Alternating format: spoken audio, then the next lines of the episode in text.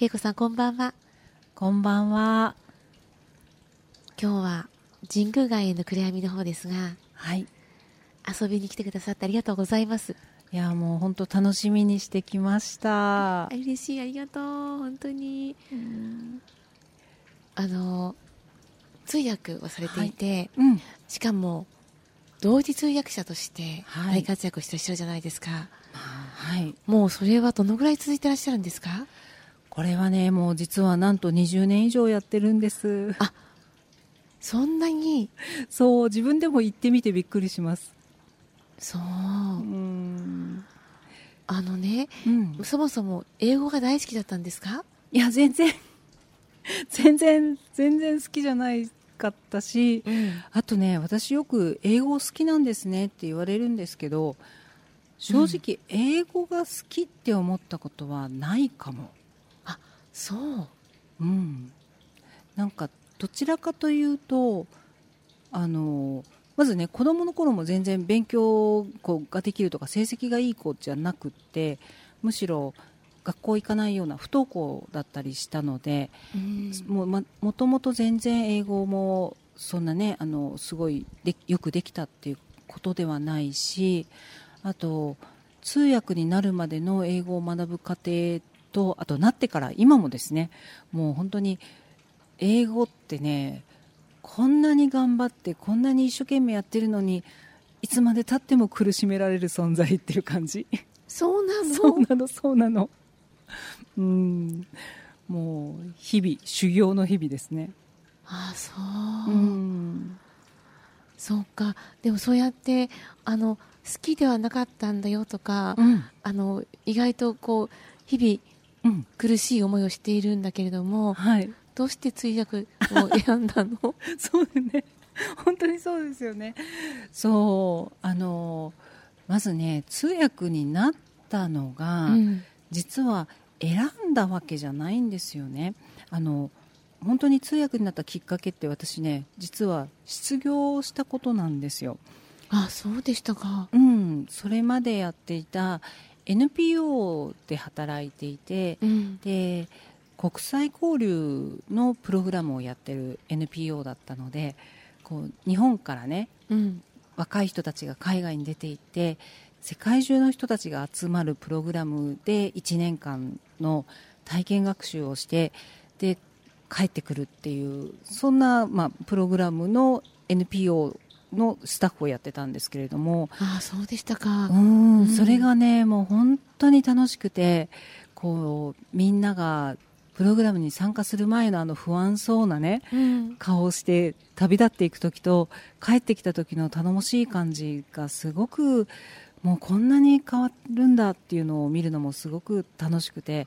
で転職だと思ってやっていたらある日突然 NPO なんでこう財政難でお金がなくなっちゃってうん。もう活動をいきなりやめますっていうふうに言われたんですよね。ああそう。うん。でそれでもうものすごくショックを受けてうん。だから次の仕事を探すっていうような気力もなくうんでし本当にしばらくはね何もできずに失業保険を頼りに生きてたんですけども当時ね。いくつぐらいですかそれって？あれがねいくつぐらい？えっとね30歳ぐらいかな。ああそうだったんだ。うん、うん。そう。本当にね30手前ぐらいかな。そう。でうん。あのできることをちょっとずつちょっとずつやっていった中でうんそのできることとかやってみたいことをやろうと思ったことのうちの一つが通訳学校に通うっていうことだったんですよね。ああそうでしたかうんでもそれはね別に通訳になりたくてっていうことじゃなくてただ単に私がこうアメリカにその前に住んでたんですけどね、うん。これも本当にあの無鉄砲に飛び出していった感じでアメリカに住んでいて、でアメリカで英語で得た知識とそれまで日本で過ごしてきて日本語で得た知識がどうしても頭の中でつながらなかったんですよね。あだから通訳の人ってどうしてるんだろうっていうすごく素朴な疑問からーうん。じゃあ通訳学校にちょっと行ってみようってって思ったのがきっかけだったんです。うん。ただその頃ね本当にあの天職を失ってすごく傷ついていたので、うん。なんだろう勉強することがね癒しみたいになったんですよね。ああなるほどね。うん。だから通訳の世界って全くそれまで知らなかったけれども、ん。もうとにかくこう先生のねお手本を見ながら、通訳になるためのこう勉強をするっていうのが楽しくてでもう失業してるからね、うん。他にやることもないし、うん。あのもう楽しい楽しいって勉強をしていたら周りがこの人ものすごく熱心に通訳になりたいのねって思ったみたいで、あ うん、それであの CNN のオーディションを受けてみないって言われて、うん。オーディションを受けたらたまたまねあの受かってそれがきっかけで通訳になったんですよね。ーすごい。全然知らなかった。いや。そう。そうそんな感じで、うん、でもねあのやっぱり通訳になってからもうすごく大変だったんですよ。やっぱりなんだろう勢いでなっちゃったようなところがあったから、うん。その英語もねものすごくこう仕事をしながら毎日勉強するっていうような感じなんですよね。それは今も続いてますけどうんうん。ただね英語が好きなわけじゃないけれども通訳の仕事を通して得られる経験は好きなのかもしれない。うん。うん。そっか傷ついていた時に、うん。学校に行ってるのが癒しだったってうん。おっしゃってましたよね、はい。その時にこう知るとか、うん。新しいことを得るってことがうん。癒しになるのかなってうん。思ってお聞きしてたんだけど、うん。休む時も必要でしょうけど、うん。何か新しいものが自分に入ってくるのも元気になる何か一つのことじゃないですか。そうだと思います。そうそれがきっと、ある意味ではうん。今でもそれがこう似ているというかつながってるんでしょうね。うん、そうかも。本当にあの勉強っていうねいわゆるこう、机に向かってするような勉強っていうこととはまたちょっと違う、まあ、それも含めてなのかな、うんうん。でもあの、うん、学びというか、うん。あこんな世界があるんだとか、ねえうん。わかります。やっぱり知れるっていうのはうん。大切なことなんですよねうん、ワクワクしますよね。そうそうそう。うん。喜びに通じていくことがたくさんあるもんねうん。この今暗闇にいたとしてみても、うん。あの溝はどっから来てるんだろうとか、うん。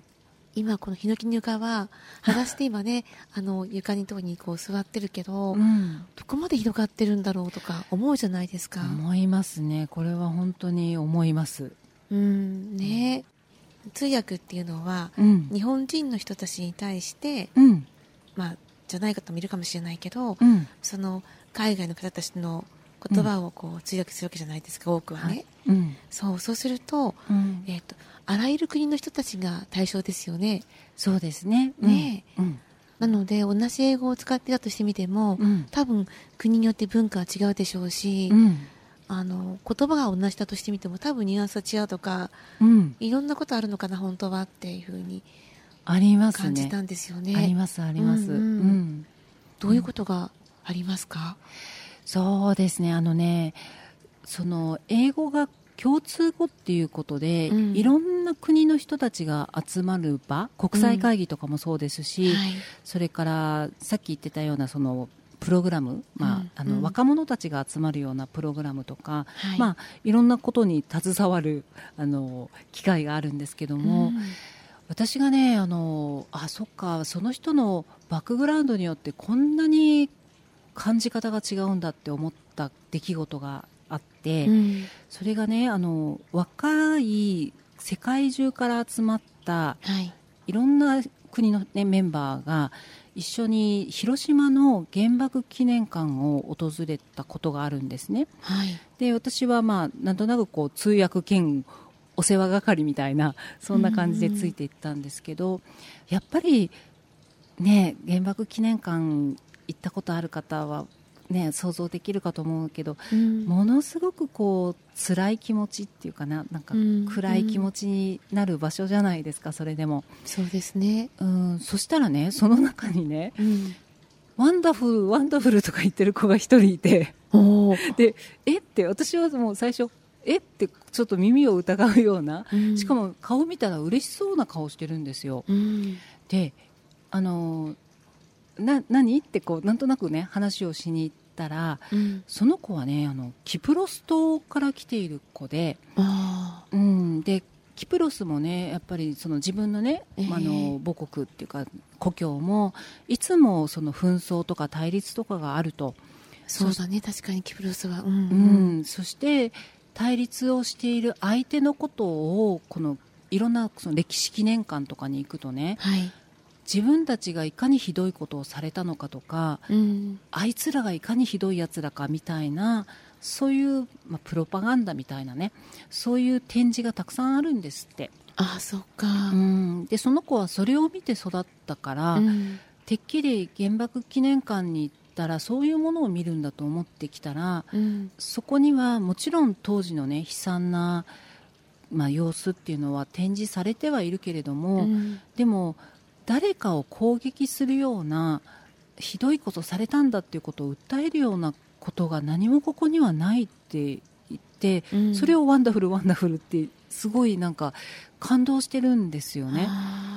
うんだからかつては敵対していたとしても、うん。でも憎み合うことを常に訴える必要もないしあのこういうふうな伝え方もできるんだっていうことに感動していて、うん。で広島のそのあの被爆者のね語り部の方のお話なども聞いたんですけれども、うん。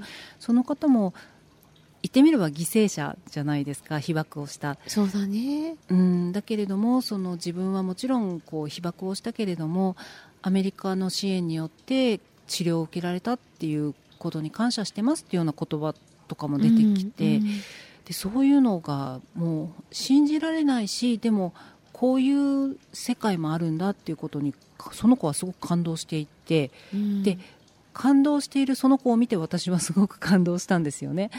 うん、感動したっていうかなんか同じものを見ていても、うん。自分が背負ってきたものとか普段見てるものによってこんなに感じ方って違うんだっていうことをかなりなんていうのかな分かりやすくうん。感じたというかあの文化の違いって本当にいろんなところでちょっとしたことで感じることってたくさんあるんですけどはい。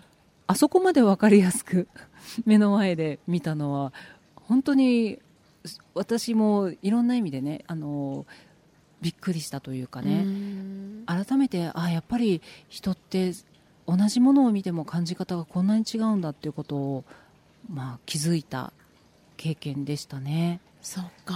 うん。私いつも思うけどうん。同一通訳同通ってうん。あの直感も必要な感じがしちゃってて直感って言っちゃうかもしれないけどなんか話してるその瞬間瞬間にはい。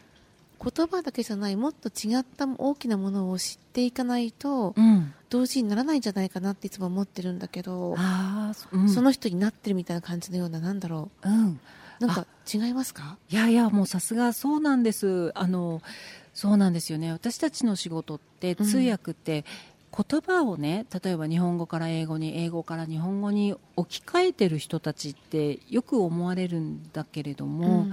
でも文化とか背景がそもそも違う人たちでもちろん言語も違う人たちの間に立つ、まあ、通訳っていう訳すっていう仕事って言葉を置き換えただけだと通じないことがすごく多いんですよね。うんそっか。うん、だからその言葉を一旦意味としてちゃんと理解してうん。でそれを違う言語、まあ、英語から日本語とか日本語から英語っていう違う言語におままた落としてこう訳すっていう作業が入るんですけれども、うんとこれ通訳してると面白いんですけどはい。まずその話し手のねスピーカーがうん。どんなことを考えていてどんなことを言うような人なんだろうっていうのをまず理解しておくんですよね。うん。でそのための準備とかももちろんするんですけどもいろんな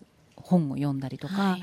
まあ、過去の発言を調べたりとかね、うん。そういうことをするんですけどそうするとその方の大体の考え方みたいなのが分かると。でそれを頭に入れた上で言葉を聞いて訳していくんだけれどもなん、うん、んその人になれるわけではもちろんないんですけどね、うんでもその人の思考自体を理解するっていうことを意識しながら訳してますね。ああそうでしょうね、うん。なんだろう。あの今通訳されていらっしゃる方の,、あの面々をうん。私は知ってるので、恵子さんが、うん。あのすごくこう中心にいるような方々の通訳をしてるじゃないですか。そうですね。本当ありがたいことに。はい、ね。うん。ってことはなんかそれをこう調べてそのうん情報をこう得てっていうのはすごいこう準備だろうなって思う。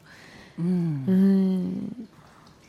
オードリー・タンさんのこともねなんかこう担当してられてるっていうのかなんていうのかな。通訳、させていただいて、うん、そうなんです、ねえ。うん、オードリーさんは私は本当に大好きで 大好きでって言うと変なんですけどね、ります。うん。うん。でももうオードリーさんの考え方とかそのなんだろう。人としてのこう接し方とかそれから本とかもね結構私読ませていただいてるんですけど、例えば対立する考え方があるときに、うん。それをどういうふうにあの解決っていうかうん。どういうふうに結論を出すのか。でそれは決して多数派が正解ということではなくみんながちょっとずつ譲りながらなるべくたくさんの人が一番受け入れられるっていう方法は何だろうっていうようなことをすごくこう当たり前のようにおっしゃるんですよね。はい。でこう私オードリーさん本当にすごいなって思うのがおっしゃってることが言われてみるとそうだよねっていうことうん。とてもこう私たちが受け取りやすいようなそれこそユーモアのねあのちょっとクスッと笑っちゃうようなうん。ジョークも交えながらお話ししてくださってですこうもちろん私は通訳をさせていただく立場なんだけれどもお話を聞いてるともう自分の心に刻みたいようなそういう学びがすごくたくさんあるんですよね。うん。だからもうねあのオードリーさんね本当にすごくこう多分頭の回転がものすごく早いんだと思うんですよ。そうね。そう。うん。だから、あの早口だし、うん。あとお話ししててもものすごいこういろんなところに話が飛ぶように見えるんですよね。うんうんなんか例えばあのデジタルのお話を今ね最先端のデジタル技術の話をしてたかと思うと、何百年も前の印刷機の話が出てきたりとか。へえただ、まあ、そこで最終的にお話を聞いていくとその技術が発達することによって人に情報が伝わる方法がそれまでとは全く変わってそれによってどんな影響があるのかみたいなどっかで話がこうちゃんとつながるからうん。だからもうこう少しも情報を落とせないというかね、うん。訳してる側としては、うん。もうどこでつながるかわからないから情報を落として訳しちゃうと最後につながらないのでもうついていくだけで必死ですっていう感じなんですけどでもねもうすごくこうお話自体にも魅力がすごくあって。そうですよね。うーん。うん。本当にねありがたいですよね。ううん。ん私はねあの、うん。お会いしたことがないし、うん。あのご著書とかねうん。どなたかが通訳をしてくださったことを知って、うん。その言葉で私はオートリーさんのことをうん。知った気持ちになってるんだけど、うん。やっぱりその通訳や翻訳がなかったら私には知れなかったことなんですよね、うーん。それすごいなと思うの。いやーそうやそんな風に言っていただくとすごく嬉しいし責任も感じますね。うん。うん。でもそうやってそれが醍醐味なのかなと思ってたんだけど、うん。そういうことなんですよね。本当にあの、衝撃だったの、うん。オードリー・ターンさんのそう登場って私にとって、ああそうなんだ。うん。うん。まだ若くて、うん。だけどその昔からあるすごく大切なことをうん今にちゃんと生かしていて、うん。そして新しいものもうん。こうつなげていってるじゃないですか、うん。ですよね。ん。そうそれってねやっぱり恵子さんたちがいなかったら知らなかったよ。ああそうそうですね。うん。そうやって言っていただけると本当に頑張らなきゃっていう気になります。そうなのできっといろんなところがそうなんですよね、うん。あの間に立つ人ってつなぐ人っていうのかな。うん。すっごい大役なんだなっていつも思ってるのうんねえ本当にそうだな、通訳は間に立って混乱させないようにっていうね。あの、うん。私私っていうか通訳がいるおかげで混乱したってなったらもう本当にそれは申し訳ないの一言に尽きるので。うん。でもそうですね。やっぱりこうなんだろうな。うん。すごくこうお互いの理解が深まる場面を見たりとかね。ああそう。うんそういう時にはとてもやっぱり嬉しいなって思うし、ん。あとね通訳の仕事って何なんだろうっていうことを私ずっと考え続けていてはい。で言葉を置き換えるっていうことだけでは伝わらないことって本当にたくさんあってうん。で、まあ、そもそもがねバックグラウンドが違うわけだからでそれはね私でもずっとどこまで踏み込めばいいんだろうとかね。例えばどこまで意訳するのがいいんだろうとか、うん。あとこう訳していてもどうしてもここはなんなんかギャップが埋まらないっていう感じることとかいろんなことがある中で私の役割は何なんだろうっていうことをすごく悩んでいた時にはい。先輩が言っていたことでうん。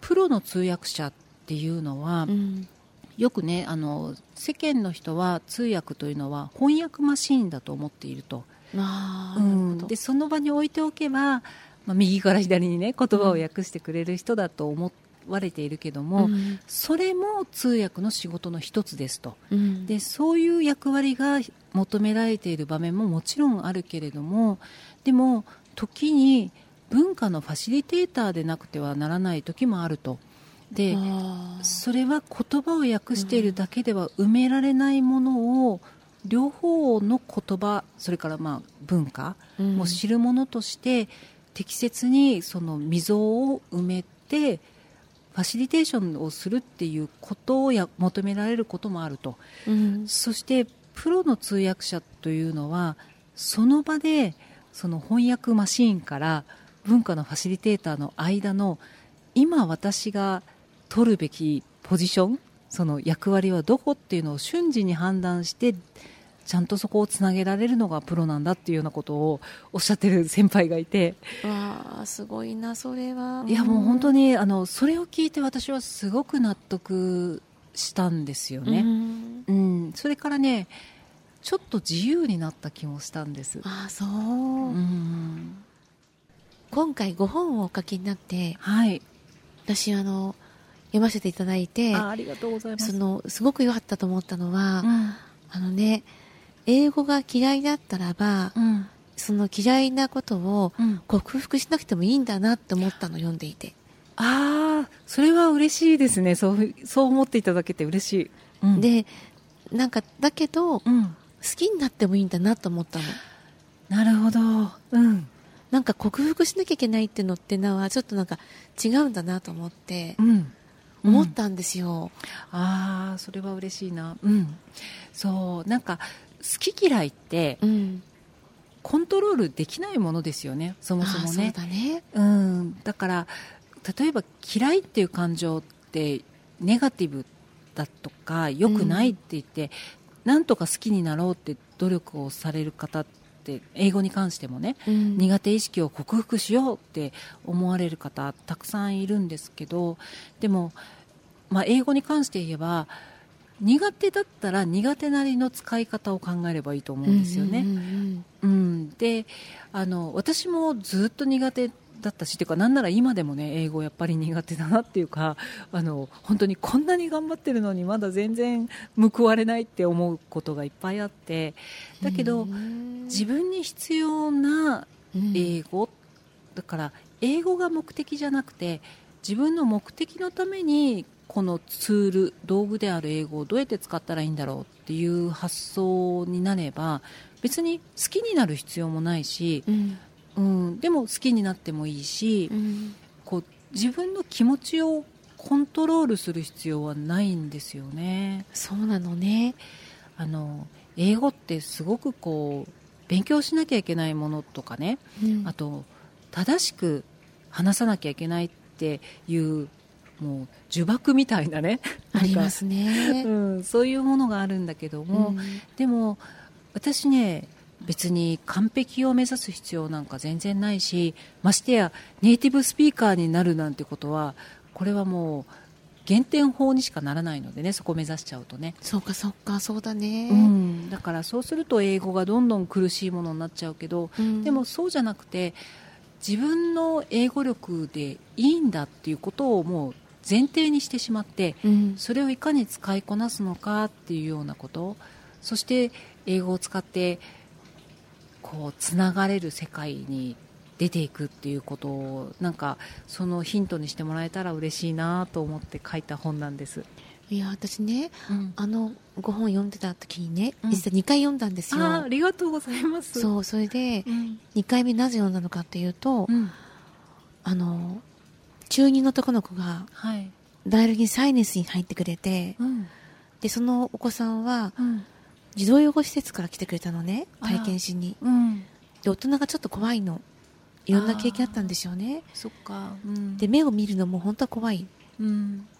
でもサイネスの世界ってうん。音がない世界なので、うん。目を見て身振り手振りしないと通じないんですよ。そうですね。で手話ができるわけじゃないので、うん皆さん参加者もね。うん。でその手話を使っているうん。あの聞こえない人が案内になるでしょ、うん。そうすると身振り手振りでも伝わるよってことを教えてきながらうん。だんだんだんだんにうん。後半になると手話っていう言語もあるよってことをちょっと伝えることができるんですねシーンとすると。そっか。そうそうするとうん。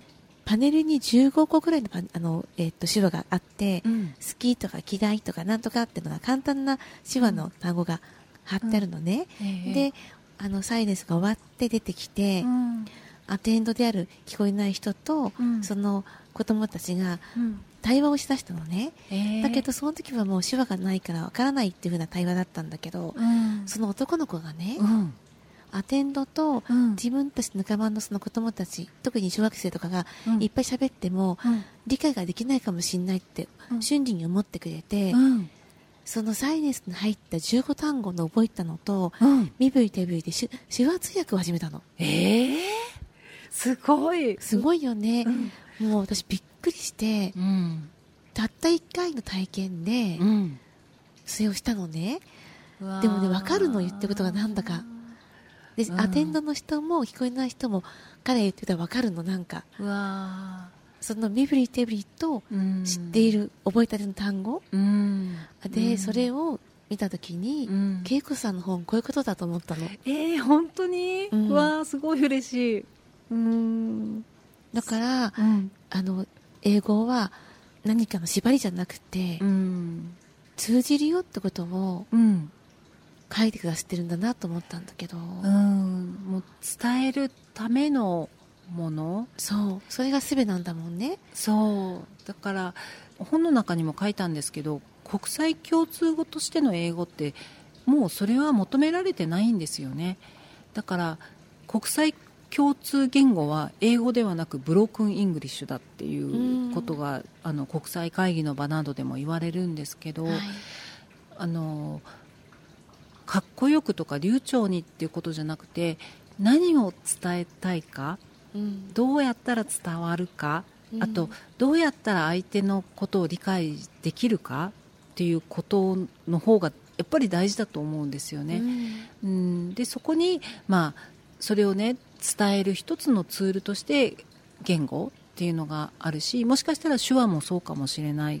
そうそうそうなの、うん。だからやっぱり流暢な手話とか綺麗な美しい手話ってあるけど、うんその少年がやってくれた、うん。その生まれて初めての通訳は涙が止まんなかった見てていやー素晴らしい。いいいや本当にいい話ですね。だからうん。なんか嬉しかったんです。いやー嬉しい。ありがとうございます。私でもねあのダイアログね本当大好きで、時々ね遊びに来てるんあですけど。りがとうございます。いや本当でもこの暗闇もそうだしそれからサイレンスもそうなんだけど、私はまあ通訳っていう伝える言葉で伝えるっていう仕事をしていてあのどうやったら伝わるんだろうっていうことを常に悩むんですよね、うん。でもその悩みながらも時々やっぱりこう頭でっかちになっちゃうようなそんな感覚に陥ることがあってもっとこう例えば勉強しなきゃいけないとかもっと難しいことを知らなきゃいけないとかそれはそれで一つ大事なことではあるんだけれども私が時々こうダイアログに来ようって思っているのがここに来るとあ伝えるってこういうことなんだっていつも原点に戻れるような気がするんです。あそっか。うん。で例えばこの暗闇に入ってこう本当に、ね、何も見えない視覚に頼れない時に私はここにいるよって声に出して言うとか、うん。それから本当に何だろうしゃがみますって普段生活してたらしゃがみますって言わないじゃないですか、うん。だけどしゃがむねってこうそういうことを声を掛け合うっていうこと。でこれ声を掛け合うっていうのは相手に何を知らせたらいいのか何を伝えなくちゃいけないのかっていう相手のことを考えながら自分が何を発すればいいのか何を言葉としてあるいはあのサイレンスだったらきっと身振り手振りとかなんだと思うんですけどこう伝えるってこういうことなんだなっていうことを私はダイアログに来てもう一回いつも確認をしてそしてまた通訳の仕事をするっていうようなあの私が戻ってくる場みたいにいつも感じてるんですよね。嬉しい。ありがとうございます、うん。世界でうん。50カ国でダイアログやってるけど、うん。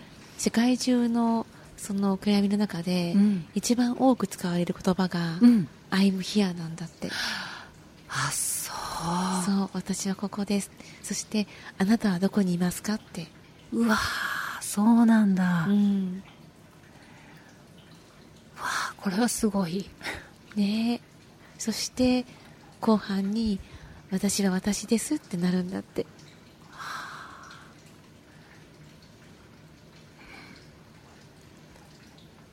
これはうんすごいですね。なんかそれを感じていただいたんだなと思ってすごく嬉しいです。ありがといやーでもなんかそっか。うん。私がいつもダイアログに戻りたくなるのはそっか。うん。それを確認ししに来てるんだな、うあのいやねー本当ありがとうごいやざいますこちらこそありがとう。本当にありがとう。うん。い嬉しいですこんなお話ができて。やー本当私も嬉しいです。うん。最後に一つだけ。うん。そうもうもう今日曜のはい。夜中で、うん。本当は月曜日なんだけど、うん。新しい週が始まるでしょ？はいその新しい週をうん。幸せに過ごせるようにうん。いつもゲストの方にお言葉いただいてるんです。あ恵子さんもうたくさんの本当はメッセージいただいたんだけどあうん。一言何かあったら教えてもらってもいい？わあそっか。なんだろうな。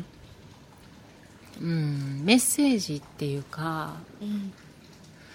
うん私が今感じてることかな？なんかうん。そうだな。あの本当はねこうこれを聞いてくださってる方がみんなここで一緒に感じられたらいいなって思うんですけど。うん。うん。なんか大丈夫っていう感覚かな。あ I'm here って大丈夫ってそれをなんか自分の中に感じてほしいなって思います。あそっか。うん。わあいいね。うん。ねなんかここにいると安心しますね。うん。よかったです。いいや本当ありがとうございます。やーこちらこそ本当にありがとうございます。いや本当楽しいいい時間でした。嬉しい。また遊びに来てください、うんまた来ます、うん、どうもありがとうございました。ありがとうございました